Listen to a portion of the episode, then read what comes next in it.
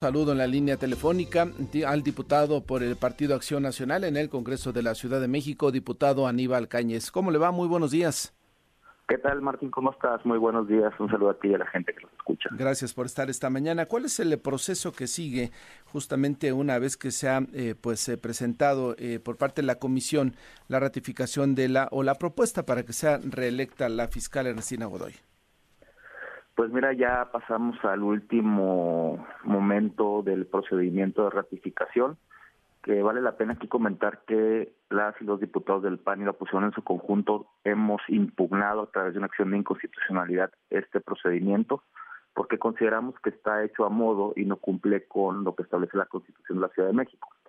Pero ya únicamente falta que el dictamen que fue aprobado el jueves pasado ha puesto a consideración del Pleno del Congreso de la Ciudad de México y esto sucederá este próximo miércoles. Exactamente. Eh, una vez que esto ha sucedido, mm, ¿cuál es la expectativa que ustedes tienen? ¿Será mañana martes o el próximo jueves? El, miércoles, el miércoles en nuestra sesión ordinaria eh, estaremos discutiendo el dictamen. De hecho, tengo entendido que ya hay un proyecto de orden del día donde viene incluido el dictamen. Eh, es una discusión donde eh, se requiere la mayoría calificada, se requieren de 44 votos. Y estamos ciertos que la fiscal Ernestina Godoy no va a alcanzar esta votación porque las los diputados del PAN, del PRI, PRD y Movimiento Ciudadano nos mantenemos firmes en nuestra posición de no ratificar a Ernestina Godoy porque consideramos que no cumple con el perfil idóneo para continuar al frente de la Fiscalía General de Justicia de la Ciudad de México. Correcto, entonces ustedes se mantienen en la idea de votar en contra. Es correcto, sí lo manifestamos en la comisión durante la discusión del dictamen en la cual participamos diputados de todas las fuerzas políticas eh, representadas en la oposición, nos manifestamos claros porque pues, ya es de conocimiento público, primero, que la fiscal ha privilegiado una agenda política ideológica eh, cercana al gobierno, cercana a Morena, y esto deja de lado un principio fundamental para la procuración de administración de justicia, que es la independencia y la autonomía. Ernestina Godoy no es una fiscal autónoma. Segundo, pues el trabajo que ha hecho al frente de la fiscalía ha sido deficiente. Eh, en este proceso de ratificación ni siquiera se han dado la oportunidad de escuchar a los colectivos de víctimas que han manifestado su interés de participar del mismo, de ser escuchados en un proceso tan relevante para la vida institucional de la ciudad. Tercero, y muy importante para nosotros, Ernestina ha utilizado eh, la fiscalía como un instrumento político para atender los deseos de a quien obedece, desgraciadamente, que es Claudia Sheinbaum y Morena. Y ha quedado muy claro estas acciones de intimidación en contra de las diputados de oposición y de la oposición en su conjunto. Entonces, entre estas situaciones, entre estas características, pues definitivamente no podemos acompañar su nombramiento.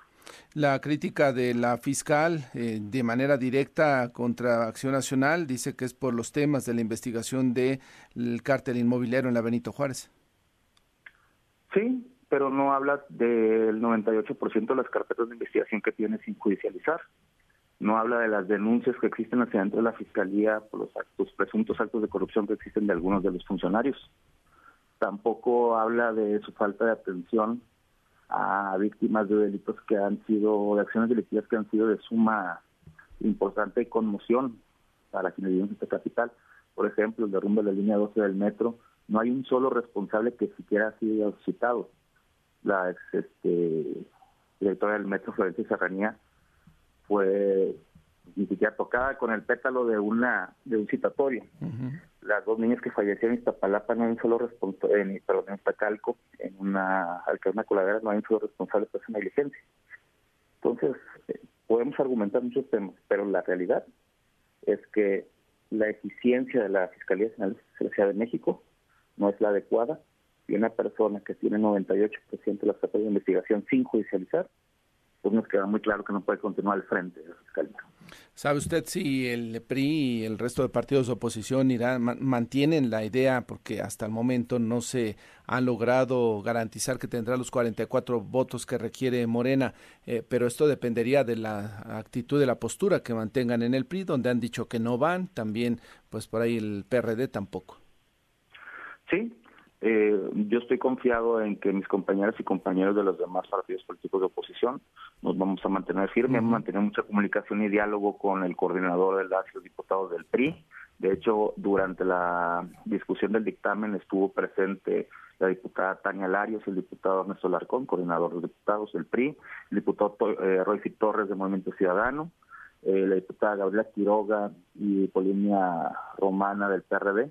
Entonces, ante este bloque fuerte que hemos formado las los diputados de oposición, estoy totalmente cierto vecina Godoy no va a alcanzar los votos necesarios para su ratificación el día miércoles.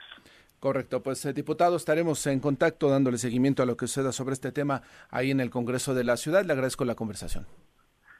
Claro que sí, al contrario, está a tus órdenes. Un saludo. Que le vaya muy bien. Es el diputado del Partido Acción Nacional, Aníbal Cañes. Ya escuchó usted, será este miércoles cuando se haga la propuesta formal ante el Pleno de la ratificación o no de la fiscal Ernestina Godoy.